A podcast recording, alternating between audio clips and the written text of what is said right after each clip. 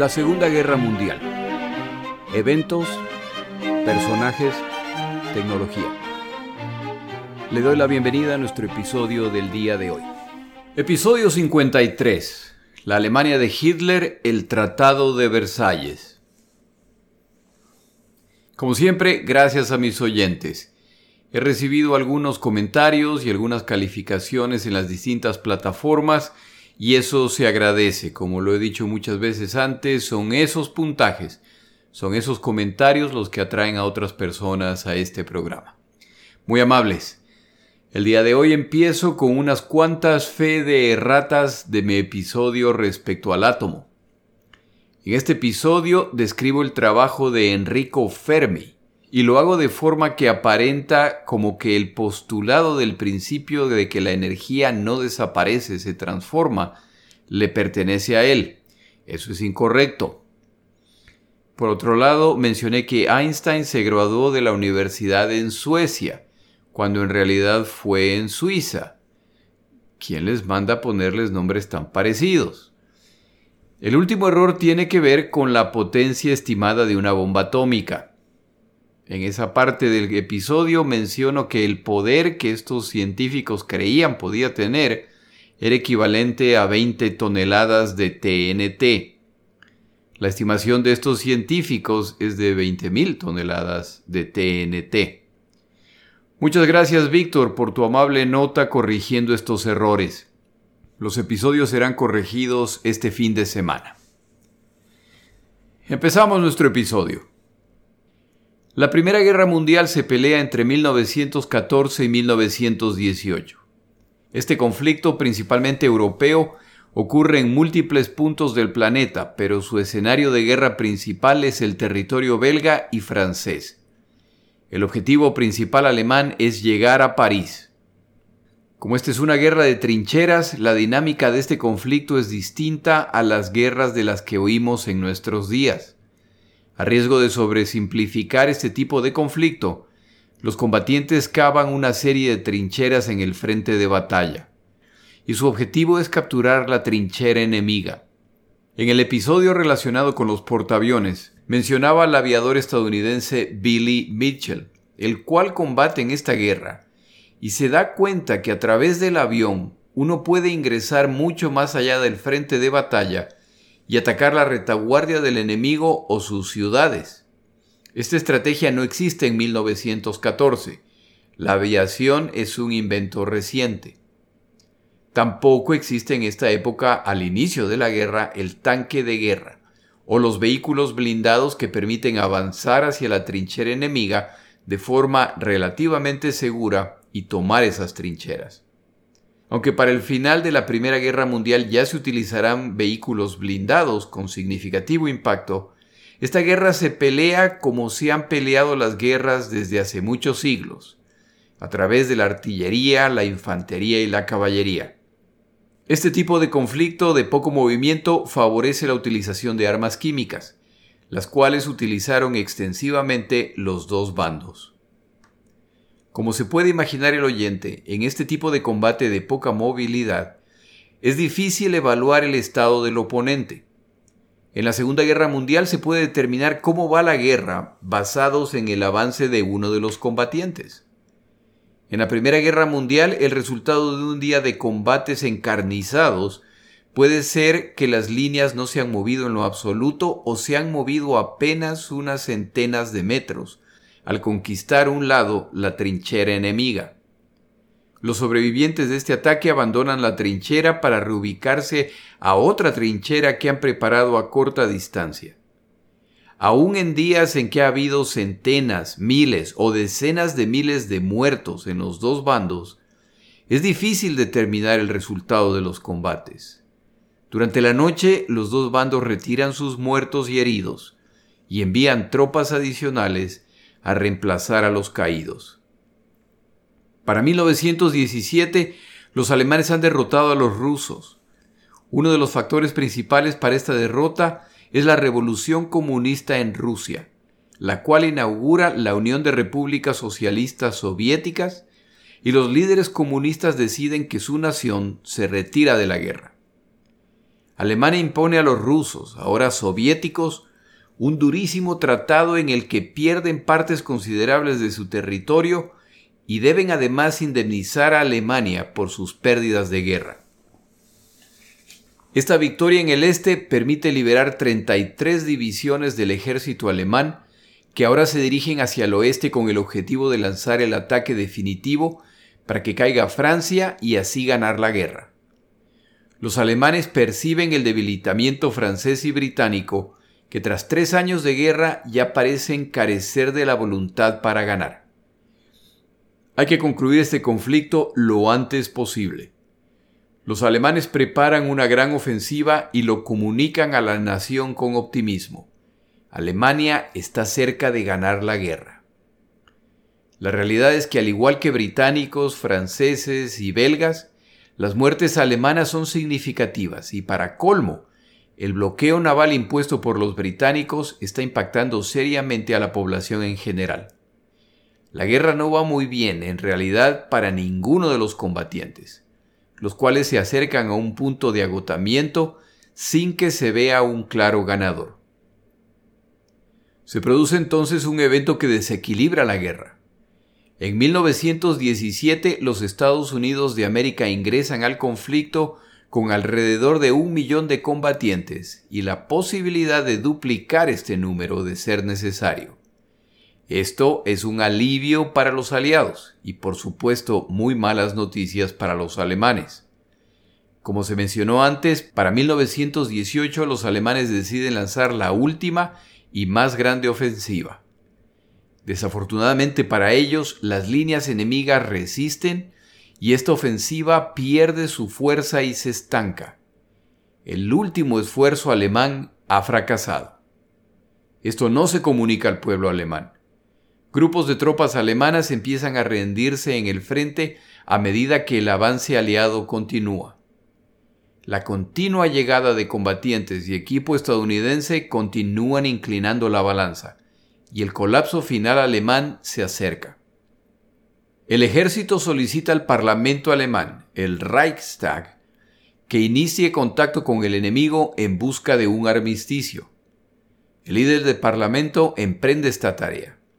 Si no se produce este armisticio, serán las defensas alemanas las que colapsan, y entonces serán británicos, franceses, estadounidenses, más las tropas de múltiples naciones que combaten junto con ellos quienes llegarán a Berlín. Alemania consigue un armisticio sin condiciones.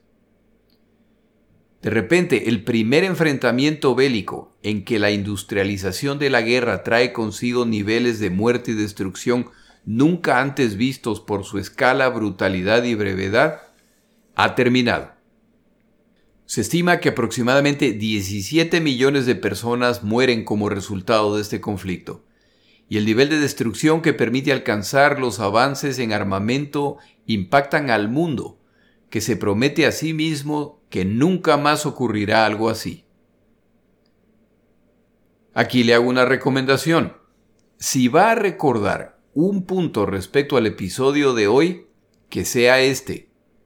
En la Primera Guerra Mundial, Alemania firma un armisticio para concluir la guerra. Esto constituye de hecho una rendición incondicional. Abdica el Kaiser alemán, el emperador, y abandona el país, y la conducción del gobierno pasa poco a poco al Partido Socialdemócrata Alemán. El pueblo alemán que esperaba una supuesta ofensiva definitiva que conquistaría París recibe en cambio una rendición incondicional alemana. Esto da origen a la narrativa de que las Fuerzas Armadas alemanas estaban listas para ganar esta guerra, y han sido los políticos quienes los han apuñalado por la espalda, causando esta derrota. Las Fuerzas Armadas, por su parte, en vez de aclarar la verdadera situación del conflicto al momento de la firma del armisticio, guardan silencio. El comunismo soviético, que busca consolidarse, está buscando expandirse a otras naciones y Alemania con su cercanía, importancia y turbulenta situación interna se vuelve uno de los objetivos. Empiezan a aparecer grupos de trabajadores y campesinos que promueven la ideología comunista y que presionan por cambios sociales. Alemania termina esta guerra con dos millones de combatientes muertos, más un millón de desaparecidos. Y todo esto se cierra con una derrota. A nivel social, el ciudadano común ha visto la situación económica deteriorarse y el descontento popular es total. El único grupo que parece no haber perdido su cohesión en esta circunstancia son los combatientes. Y ahora de repente millones de alemanes salen de las Fuerzas Armadas para sumarse a una sociedad en medio de tumultos y hay muchos que no pueden pasar a esta nueva situación. Eso incluye un cabo que ha luchado con distinción en esta guerra y que ve como el único grupo al que realmente ha pertenecido en su vida se disuelve en medio de la derrota. Los alemanes ahora deben esperar para que los vencedores decidan las condiciones de este repentino armisticio. Las naciones victoriosas presentan sus exigencias en junio de 1919 a través del Tratado de Versalles, del cual los principales arquitectos son Gran Bretaña, Francia y los Estados Unidos de América. El resultado, al ser presentado, impactan a todos los alemanes, al margen de su afiliación política o ideología. Un breve resumen de las obligaciones alemanas bajo el Tratado de Versalles son las siguientes. La parte central es la cláusula de penalización contra Alemania. Todos los países afectados por esta guerra presentan sus reclamos financieros por la destrucción y muerte causadas. A estos valores se les añaden penalizaciones y se decide que la única nación responsable por esta guerra es Alemania, y por lo tanto deberá indemnizar a todas las otras naciones. De estas naciones la principal es Francia, al perder más combatientes que ninguna otra nación del lado aliado y al sufrir significativo daño económico como resultado de la invasión. Los siguientes en la lista son los belgas, cuyo territorio también han visto combates significativos.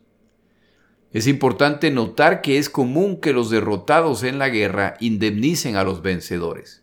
La diferencia es que esta guerra ha causado más daño y muerte que cualquier otra guerra previa, y el peso total de las sanciones caen todas sobre Alemania.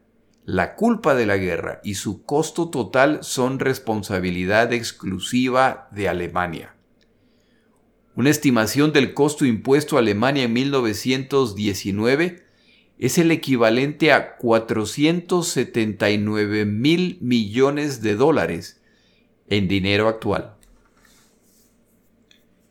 Alemania debe por supuesto devolver todos los territorios conquistados. Pierde además partes de su territorio previo. El durísimo tratado que impusieron los alemanes a los soviéticos una vez derrotados es por supuesto cancelado, y son las drásticas condiciones impuestas por los alemanes a los soviéticos las que sirven de inspiración para el tratado que ahora se les impondrá a ellos. Alemania pierde sus colonias en el Pacífico, que pasan a manos japonesas, australianas y neozelandesas, como he mencionado antes, el final de la Primera Guerra Mundial no se ve como una oportunidad para liberar a naciones que viven bajo regímenes colonialistas. Es más bien la oportunidad para una repartición distinta, en que se premia a los vencedores a través de colonias. Parte de esa redistribución da a los japoneses acceso al continente asiático, desde donde en años posteriores empezarán su conquista de estas naciones. Los alemanes pierden además territorios en Europa a fin de reconstituir naciones como Polonia, Checoslovaquia, y hay territorios que pasan a los franceses. El libro consultado para este episodio dedica una pequeña sección a describir los desafíos de esta redistribución debido a los múltiples grupos religiosos, nacionales, étnicos que existen en Europa.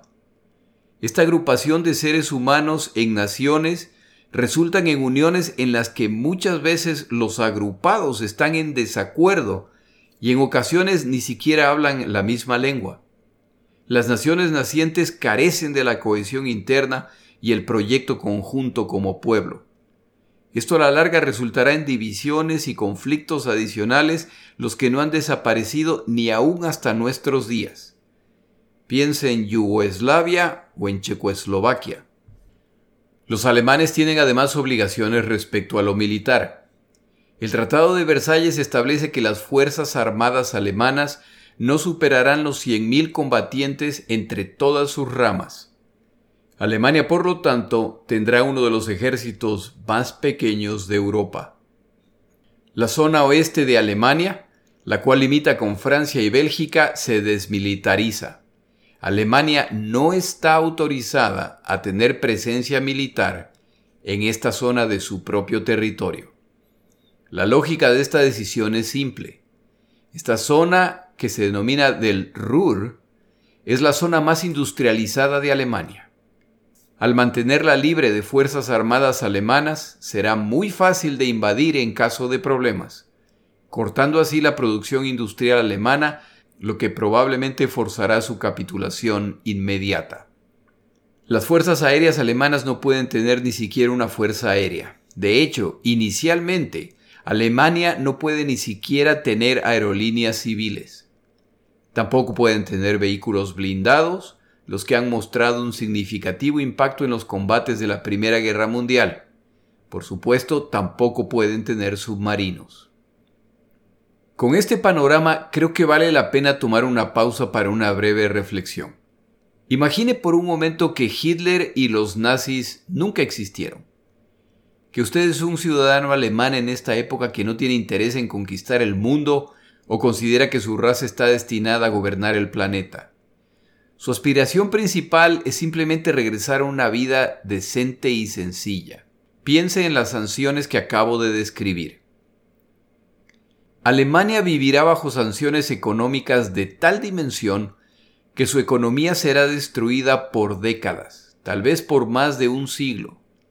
Esto por supuesto impacta al ciudadano común, que vive como parte de una nación quebrada. Piensa en las restricciones industriales y de desarrollo impuestas, que resultarán en el retraso de Alemania frente a los otros países industrializados. Súmele a esto la imposición de tener uno de los ejércitos más débiles de Europa, que además carece de las armas que deciden la guerra moderna.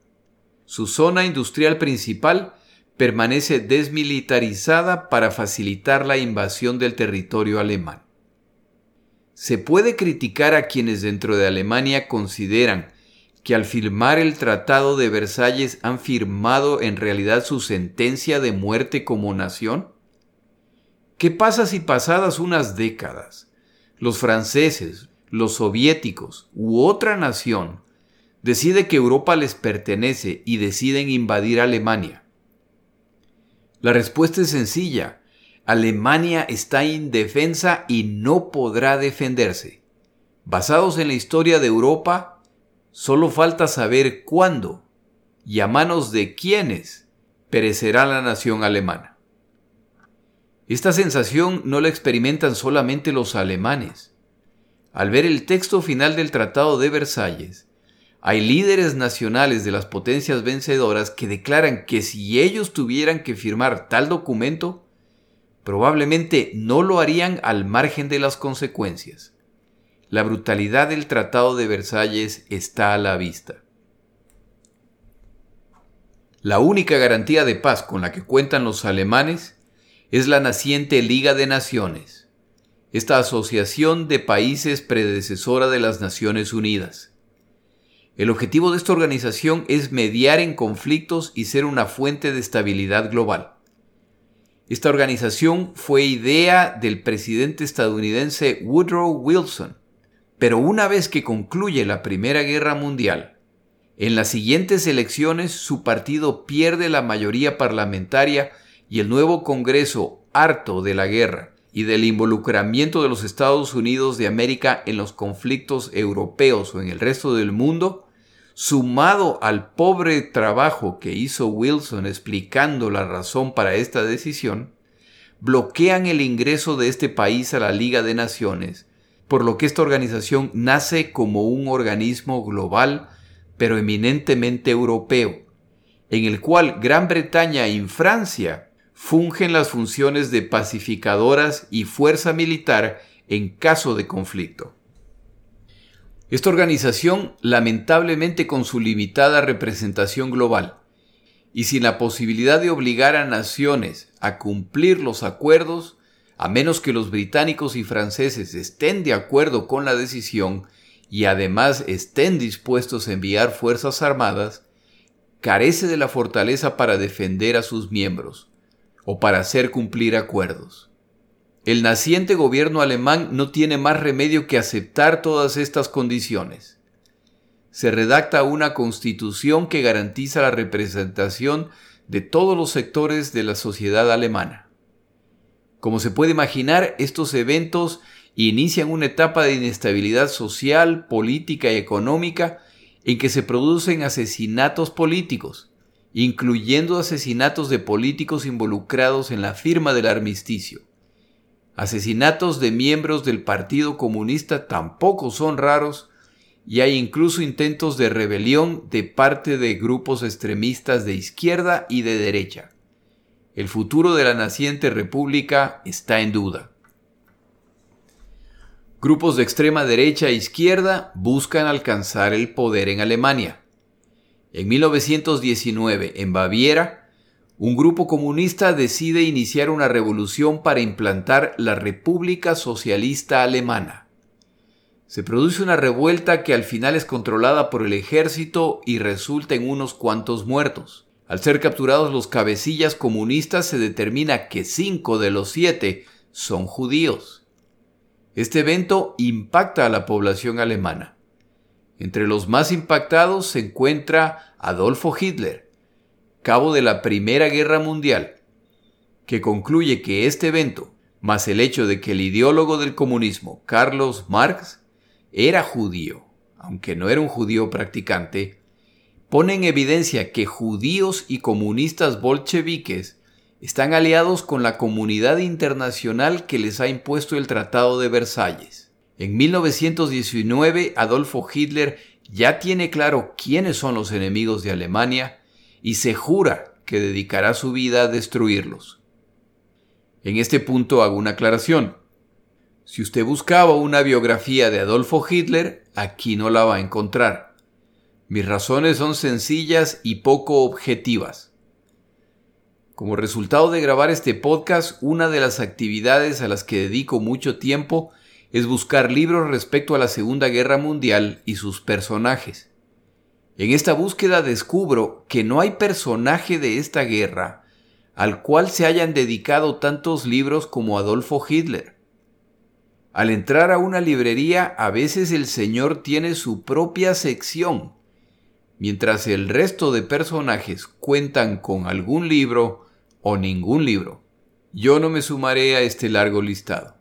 Si le interesa la biografía de Hitler, no tendrá problema en encontrar una o diez soy de la opinión que sus actos durante los años que relato y durante la Segunda Guerra Mundial son suficientes para entender al personaje. Sin embargo, unos cuantos datos básicos. Hitler no era alemán, era austríaco. Para el momento de su nacimiento, estas son dos naciones separadas la primera anexión nacional que realizó Hitler cuando gobernaba Alemania fue la de Austria. Hitler era un pintor frustrado. Intentó estudiar arte, pero fue rechazado al no alcanzar los estándares requeridos por el Instituto de Artes de Viena. Intentó vivir de su arte, pero no lo logró. Por esta razón, la próxima vez que un artista le quiera vender una pintura, cómprela Nunca se sabrá lo que se evitó al hacerlo. Adolfo Hitler describía en su juventud su tiempo en el ejército alemán durante la Primera Guerra Mundial como la etapa más feliz de su vida. La razón era el sentido de propósito, de camaradería y la unidad necesaria en cuerpos militares. Obtuvo una condecoración por su valor un reconocimiento poco común para un combatiente de tan bajo rango. Cerca del final de la guerra es herido en un ataque de gas y pierde la visión. La Primera Guerra Mundial termina mientras él está convaleciente en el hospital. Esto le deja un amargo sabor de boca. El recuerdo, no el gas. Al no haber estado en el frente con sus compañeros al momento de la derrota. Para él hubiera sido preferible morir en el frente que ver la derrota desde lejos.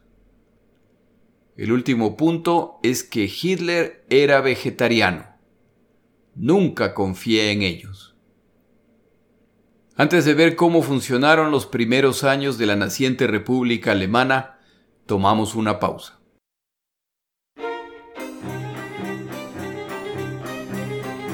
Palabras de Churchill.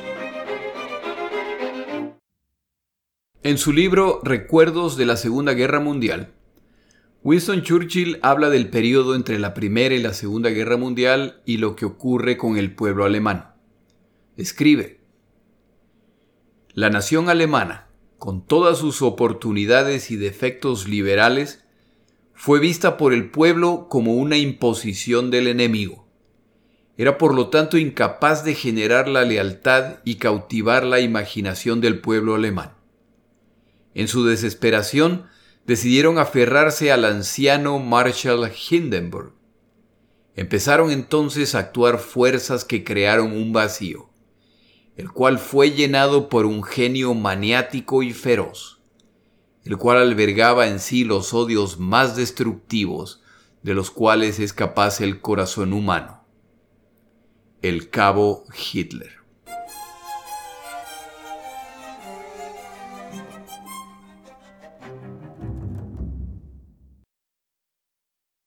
En enero de 1919, Anton Dexler funda el Partido de los Trabajadores Alemanes en Múnich, una de las principales ciudades alemanas. Este partido tiene tendencias de derecha, pero más que un partido actuaba como una sociedad de debate respecto a los problemas enfrentados por Alemania. Para poder operar libremente deben pedir un permiso al ejército, el cual por procedimiento enviaba un observador para tener una idea de lo que se discute y del tono de las reuniones. El observador encargado de asistir a esa conferencia se llama Adolfo Hitler. El joven cabo del ejército que se encontraba en Múnich asiste a una de las reuniones. Le gusta lo que escucha. No necesariamente los planteamientos del partido, sino el potencial que existe si este grupo estuviera bien dirigido. Decide inscribirse en el partido. Adolfo Hitler se vuelve el miembro 555 del partido. En realidad era el miembro número 55, pero como la membresía no crece como les hubiera gustado, y para no hacer esto evidente, los líderes del partido empiezan a numerar a los miembros desde el número 500. Hitler, ya una vez abandonado el ejército, se dedica tiempo completo a las ideas políticas del partido al que se ha sumado. Empieza a dar discursos y cada vez vienen más personas a escucharlo. Entre los principios de este partido se encuentra el rechazo al comunismo. El verdadero socialismo se centra en el alemán. El partido es nacionalista. Busca la igualdad de las clases en Alemania y el involucramiento de todos. No habrá religión, inclinación política o clase social. Lo único importante es ser alemán. Poco a poco Hitler gana control del partido y en su momento le cambia el nombre. El partido ahora se llamará Partido Nacional Socialista de los Trabajadores Alemanes. Para simplificar el nombre tan largo, simplemente serán conocidos como nazis. El nombre escogido por Hitler muestra las claras contradicciones ideológicas.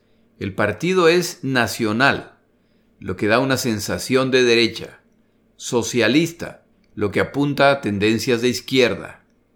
Es de los trabajadores, lo que suena a izquierda, y es de los alemanes, lo que suena a derecha nacionalista. Y es que el objetivo de Hitler es alcanzar a todos dentro de Alemania. Por supuesto, a todos los alemanes auténticos. ¿Qué está ocurriendo mientras tanto en la naciente nación? Entre 1919 y 1923, la naciente República Alemana enfrenta graves crisis financieras. Alemania termina la Primera Guerra Mundial quebrada financieramente y a esto se suman las sanciones del Tratado de Versalles. El resultado de esta crisis es inseguridad y revueltas de elementos radicales de derecha y de izquierda con múltiples intentos de distinta intensidad para derrocar al gobierno. El gobierno alemán busca formas de apoyar a la población, a la vez que busca cumplir sus obligaciones internacionales. La forma más sencilla de hacer esto es imprimir más dinero. Intenta pagar sus deudas internacionales con Reichsmarks, es decir, con marcos alemanes. Esta forma de pago no es aceptada por la comunidad internacional. Tienen que pagar con bienes. Mientras se complica la situación, se sigue imprimiendo dinero el cual poco a poco pierde valor, ya que si usted lo piensa, el valor de ese billete que usted tiene en el bolsillo en este momento es simplemente el valor que la persona a la que se lo va a entregar a cambio de un bien o un servicio le reconoce. Mientras más abunda la moneda, menor valor se le asigna. Los pagos y transacciones internacionales ahora se deben hacer en otras monedas, libras esterlinas, dólares estadounidenses, etc. Y cada vez se requieren más marcos alemanes para obtenerlos. El gobierno alemán busca mecanismos para pagar sus obligaciones internacionales, pero sigue creciendo el sentimiento de que estas obligaciones son un abuso. En este tira y jala, franceses y belgas ya han tenido suficiente y en 1923 tropas francesas y belgas ingresan a la zona desmilitarizada del Ruhr para exigir los pagos pendientes. Tienen que dejarlo muy claro. Alemania debe cumplir sus obligaciones. Este evento simplemente profundiza la crisis económica y la amargura de la población alemana. Finalmente el sistema colapsa. El profesor Thomas Childress en su excelente curso de historia El imperio de Hitler, detalla el nivel de devaluación del marco alemán durante este periodo. Él dice, en 1914, antes de la Primera Guerra Mundial, un dólar compraba cinco marcos alemanes. Después de la Primera Guerra Mundial, en 1919, un dólar compra 14 marcos. Para 1921, un dólar compra 64. Note que para este momento la moneda alemana ya vale menos del 10% de su valor en 1914, pero ahí desafortunadamente no termina el proceso. Para 1922, un dólar compra 191 marcos alemanes. Para 1923, luego de la invasión franco-belga, un dólar compra 17.972 marcos alemanes. Para agosto del mismo año, un dólar compra 109.996 marcos alemanes. Para noviembre del mismo año, un dólar compra más de 4.000 millones de marcos alemanes. Lo que esto significa en la vida real es lo siguiente. Tomar el bus en 1923 cuesta 100 mil marcos alemanes. Un mes más tarde, tomar este bus cuesta 4 millones de marcos. Solo unos pocos meses más tarde, se requieren 150 millones de marcos. Un kilo de patatas supera los mil millones de marcos. Las empresas les pagan a sus trabajadores tres veces al día.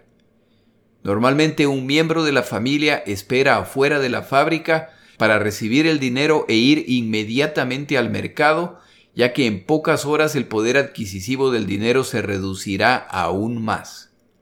Los comerciantes no quieren vender sus productos. Entre el momento en que los venden y salen a comprar más, lo ganado ya no compra lo necesario. Un alemán describía la vida de la siguiente forma. Ansiedad, incertidumbre, pánico y shock. Los negocios industrializados por su parte aprenden cómo jugar este juego. Ellos tienen acceso a créditos extranjeros, reciben dólares y libras esterlinas, lo que los pone en una situación tremendamente ventajosa en contraste con el ciudadano regular. No debe sorprender que la situación social y política se deteriora y los distintos grupos buscan imponer su proyecto. En 1924, luego del debacle de la hiperinflación, viene el drástico programa económico para intentar sacar a Alemania de esta crisis. Estos eventos convencen a Adolfo Hitler que es hora de entrar en acción. Empieza a aliarse con otros grupos de extrema derecha para planear el derrocamiento del gobierno. En noviembre 8 y 9 de 1923, la coalición creada por el partido de Hitler intenta derrocar al gobierno nacional de Baviera, para de ahí dirigirse a la Roja Berlín. Esta es una alusión comunista para derrocar al gobierno nacional. Aquí, Hitler le roba una estrategia a Mussolini, quien llegó al poder a través de una marcha similar contra Roma. Hitler convence a Erich Ludendorff, héroe de la Primera Guerra Mundial, para que se sume a su movimiento. Llega el día de la marcha y tras una noche de intentos fallidos de organizar el asalto del día siguiente, al final amanece y simplemente se ponen en camino. Avanzan hacia el centro de Múnich.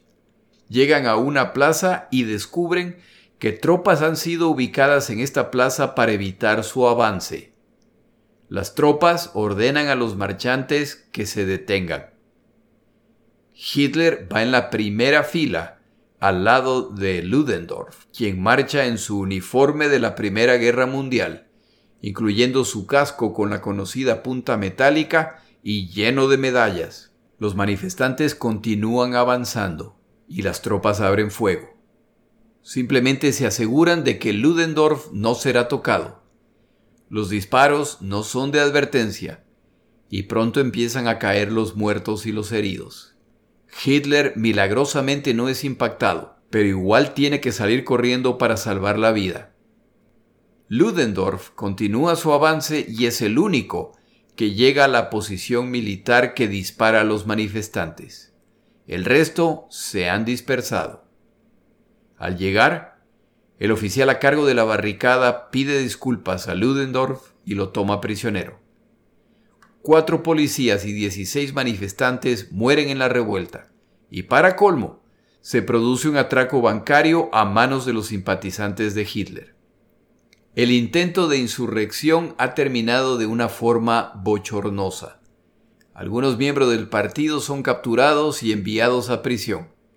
Esto por supuesto incluye la cara más visible que desfilaba al lado de Ludendorff, Adolfo Hitler.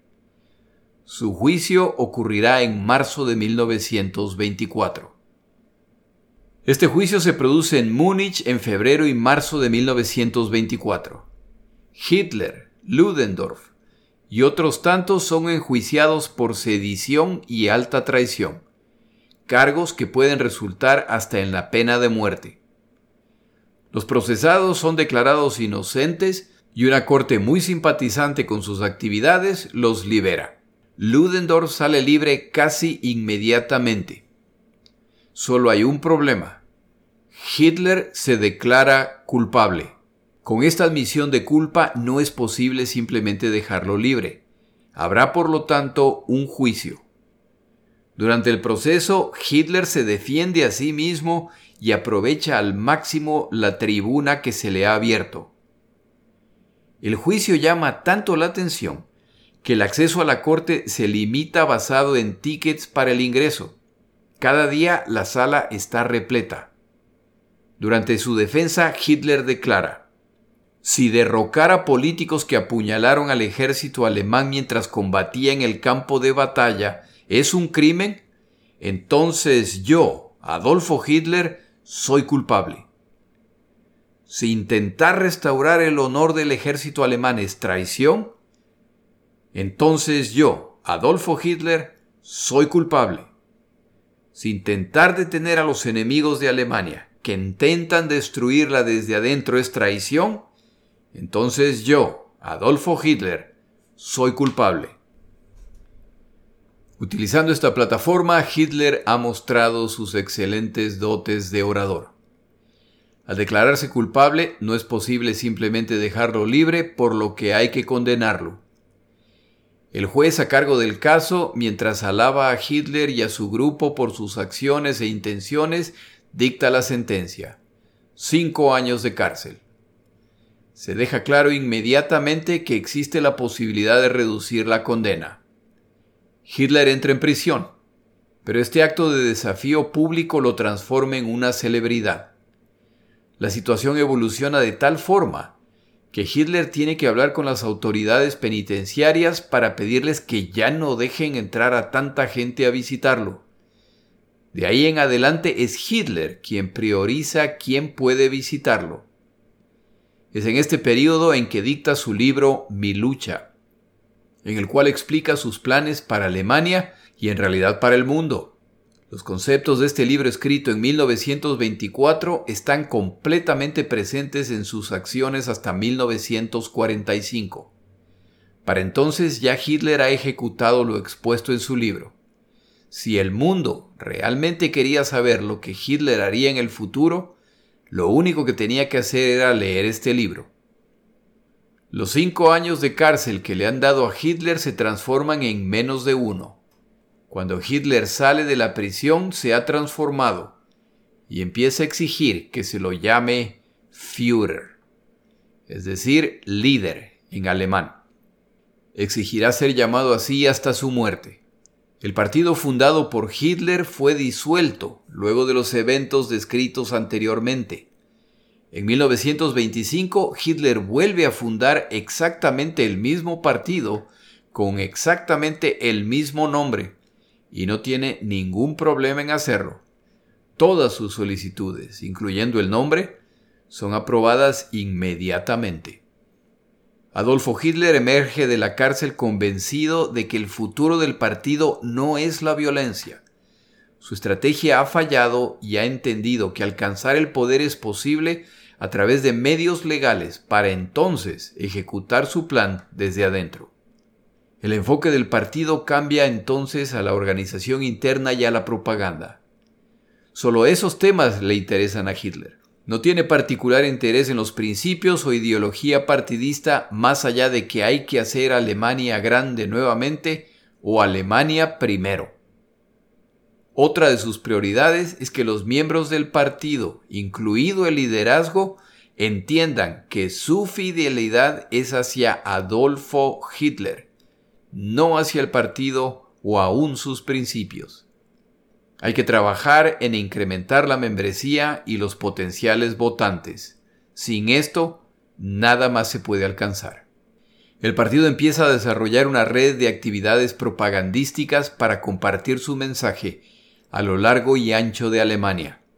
Durante estos eventos se recopila además información respecto a la reacción de la gente a lo presentado, sus frustraciones y temores. Todo esto se reporta de regreso a Berlín para ir puliendo el mensaje. Si se encuentra en una zona donde el cristianismo está arraigado, utilice el lenguaje cristiano.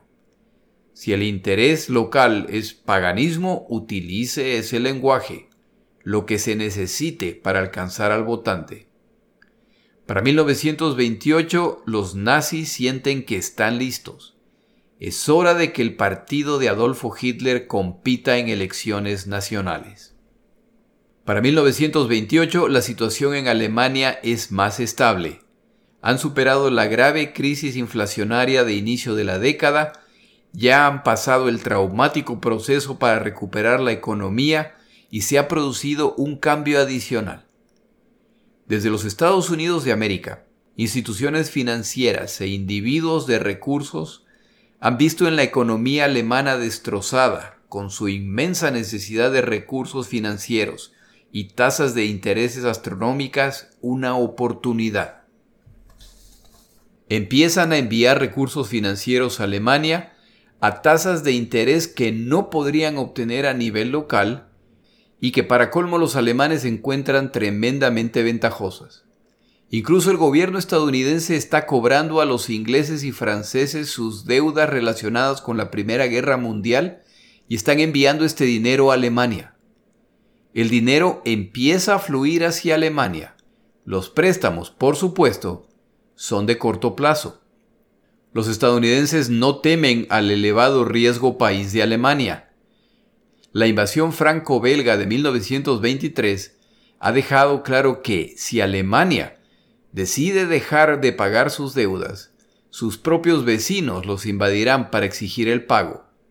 En otras palabras, esta altamente lucrativa inversión es mucho más segura de lo que a primera vista parece. Quienes observan la economía alemana con más detalle, sin embargo, están preocupados. Se lo describe como estar asentados en un volcán. Y un volcán que si en algún momento estas fuentes de financiamiento de corto plazo se pierden, estallará arrasándolo todo. Las elecciones de 1928 en Alemania se producen y el partido nazi de Adolfo Hitler obtiene menos del 3% del voto popular. En defensa del alemán decente, en este primer intento las promesas y extremismos de los nazis no han logrado convencer al 97% de la población alemana de que los nazis deben ser apoyados.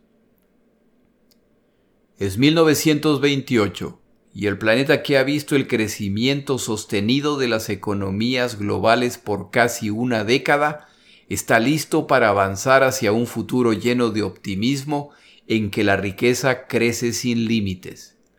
Este magnífico futuro, por supuesto, incluye una Alemania agobiada por sus deudas y obligada a observar el progreso del resto, mientras ellos no logran avanzar. Pero entonces llega 1929. Se nos acabó el tiempo. En nuestro siguiente episodio, la Alemania de Hitler, el ascenso de los nazis al poder. Mi nombre es Jorge Rodríguez. Gracias por acompañarme.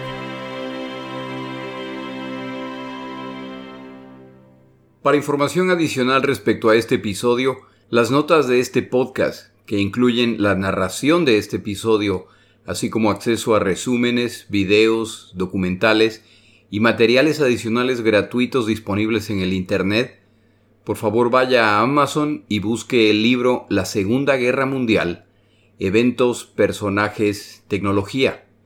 Al comprar estas notas me ayuda y me apoya financieramente. Puede encontrar información adicional en mi página web, lasegundagm.com. Muchas gracias.